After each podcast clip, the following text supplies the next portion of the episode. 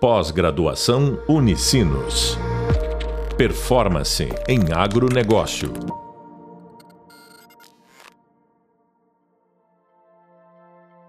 Bem, pessoal, já vimos lá a questão das estratégias das organizações e eu sempre digo, não adianta entrar no podcast, ouvir uma vez e aguardar eles.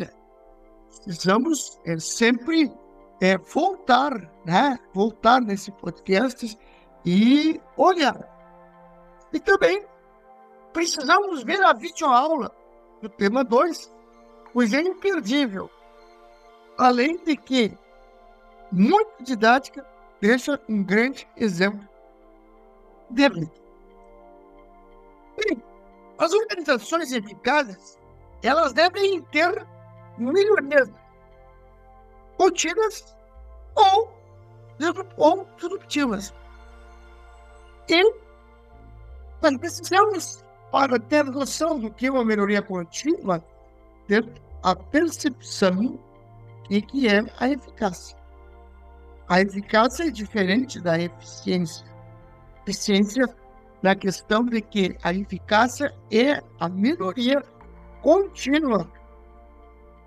Ou seja, ontem eu fui melhor que hoje, amanhã serei muito melhor que hoje. Pois, nós temos como exemplo disso as organizações Bom Dragão, as cooperativas Bom Dragão, lá, no Tchugudu, lá no e é, as organizações Mondragão, que foram criadas por Padre Benquereta, tá? e as organizações é, tinham essa visão e têm essa visão do melhoramento contínuo é, eficaz. Bem, é, as organizações necessitam de melhorias de uma forma espiral. Ou seja, isso vai ter fim. Quando entramos no mercado, quer profissional ou organizacional, estaremos sempre envolvidos e comprometidos com esse tema. O mercado pode ser contínuo ou pode ser revolucionário. Quando nós falamos em é, melhoramento revolucionário, tá? ele é, e a maioria das vezes, baseado na inovação. Presume que o principal veículo para o melhoramento de uma mudança grande, apelativa, dramática, na forma como se opera e se trabalha. Ou seja, por exemplo, a introdução de uma máquina nova, mais eficiente, mais eficaz, que nos dê um possibilidade de nós é, conseguirmos atingir maior número a um custo é, menor. Por exemplo, também é, projetos de computadorização, ou seja, uma universidade, um hotel e os melhoramentos revolucionários o impacto desses melhoramentos, eles são realmente repetidos. Esses melhoramentos, basta nós vermos, iremos notar que raramente eles terão a baixo custo ou baixa para investimento. E frequentemente envolvem mudanças nos produtos, nos serviços, das tecnologias e dos processos. Já o melhoramento contínuo, um nome próprio dele, adota uma abordagem de melhoramento que desempenha e presume mais ou menos passos gradativos. Por exemplo, modificar a forma em que o produto é fixado numa máquina. Modificar a forma como um produto é invasado. Bem, é, é, são todos exemplos de melhoramentos incrementais. já que não existe uma garantia que esses passos que nós vamos dando terão melhor desempenho, nós temos que ir observando e testando. O melhoramento contínuo não se preocupa com a promoção dos pequenos melhoramentos por si. Ele vê, percebe melhoramentos que toda a vida como tendo uma vantagem competitiva sobre os grandes, uma vez que eles podem ser seguidos de uma forma relativamente indolor financeiramente. Ou seja, o investimento do, do melhoramento contínuo ele é bem abaixo daquele investimento que nos exige um melhoramento revolucionário. Também, o melhoramento contínuo, nós temos o nome científico dele, que é Kaizen. E aí nós podemos ir lá no nosso material escrito e ver a figura 6. Kaizen significa melhoramento da vida como um todo, seja ele pessoal, doméstica, social e de trabalho. Quando aplicado para o local do trabalho, significa melhoramento desenvolvendo todo mundo, administradores, trabalhadores, maquinarias, prédios, qualidade de vida. O melhoramento contínuo não é o tamanho de cada passo que é o importante, mas sim os dados até o final do projeto desse melhoramento. Não importa melhoramentos sucessivos são pequenos, importa e que eles sejam contínuos. Nós sempre vamos estar melhorando um pouquinho. Diferenças entre, entre melhoramento contínuo e revolucionário. O revolucionário dá grande valor para as soluções criativas, inovações, é, disrupções. Ele incentiva o livre pensamento, a diversidade. Tem uma filosofia radicalista, na medida em que alimenta uma abordagem de melhoramento que, de fato, não aceita limitações. É tudo ou nada. E é muito acelerado. Começa com uma folha de papel branco, com os princípios básicos. Ele pensa completamente no sistema. Ou seja, paga tudo como começar de vista totalmente diferente do que é. E é, em 1929, uma série de corridas rasas, possíveis, impressionantes. Então, o melhoramento de risco, ele continua numa corrida de maratona, ele tem uma grande distância a ser percorrida, mas nós vamos, os nossos passos ter mais lentos e concisos, mas a corrida é tão grande quanto. Nos dois, nos dois, nós temos que executar para esse melhoramento um gerenciamento de risco. Por exemplo, quando tem ligação entre máquinas inteiras e o projeto Manhattan, que criou a bomba atômica, e o cassino de Monte Carlo, é o gerenciamento de risco. Isso é cortado, principalmente gerenciamento de risco é um aspecto essencial na produção de leite.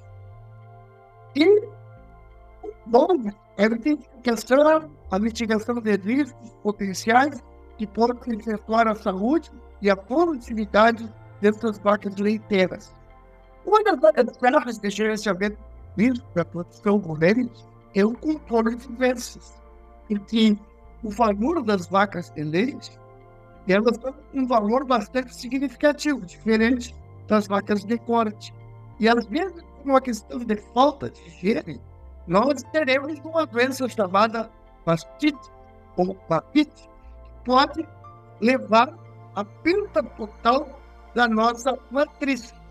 Então, as doenças mais comuns que afetam as vagas inteiras eles, para reduzir o risco, custo de doenças, foram excelentes, deve implementar medidas eficazes de biossegurança, de higiene, protocolos de quarentena dos animais que chegam, programas de vacinações, de monitoramento e sinais de doença. Outra regra significativa do gerenciamento de risco da produção de leite é companhias alimentar liderada. Nós temos que ter, vimos no módulo anterior, todo um planejamento para ter alimentação suficiente para esses animais e águas suficientes. Olha, vacas leiteiras exigem uma dieta equilibrada para manter a sua saúde e a sua produtividade. E quaisquer deficiências, exceto na sua dieta, alterações é, de temperatura, calor, é, sombra, vão causar, além de problemas da saúde da nossa matriz leiteira, uma diminuição da produção de leite e, em casos mais graves, nós poderemos ter a morte da nossa matriz. Então, mesma forma, você, água limpa, preta, é crucial para a saúde e a produtividade de vacas leiteiras.